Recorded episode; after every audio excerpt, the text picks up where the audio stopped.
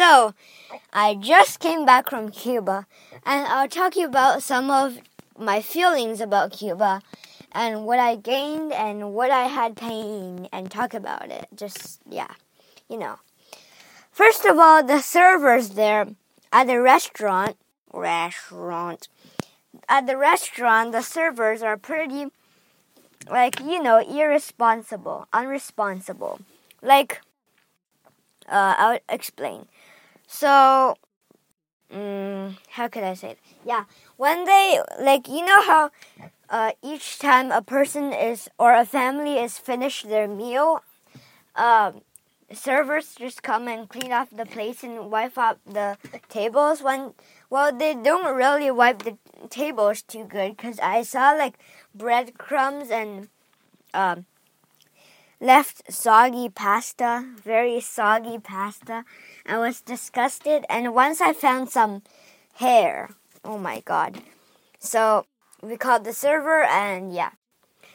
The second thing, it was beautiful because simply because the beaches and the infinite big blue sea. And the third, my third feeling is that it was it is full of life. Well, what that means is there was like so many creatures in there. There were fish. We already, we me and my mom found a medusa, which is a type of jellyfish.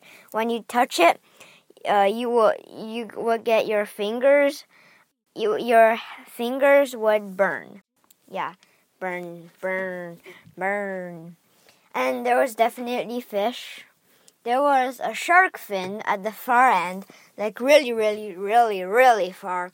There was like really far from the beach i saw a shark fin.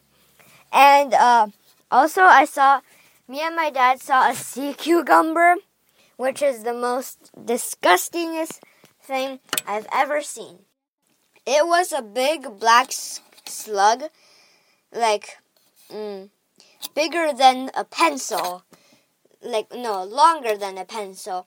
It was practically, it was about as long as my wrist, not my wrist, like my hips the diameter of my hips from one end to the other end.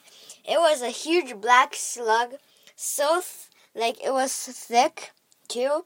It was like um, I don't know, three fingers thick, and uh, yeah, it was a big slug, and it was moving. We scooped it up, and then I saw one of those. Uh, I don't know what the name is. I forgot. Uh, it's just like a like a little ball with spikes on it.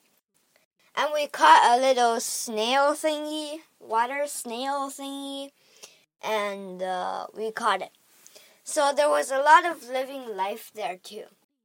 So my gain is pretty sounds pretty ridiculous.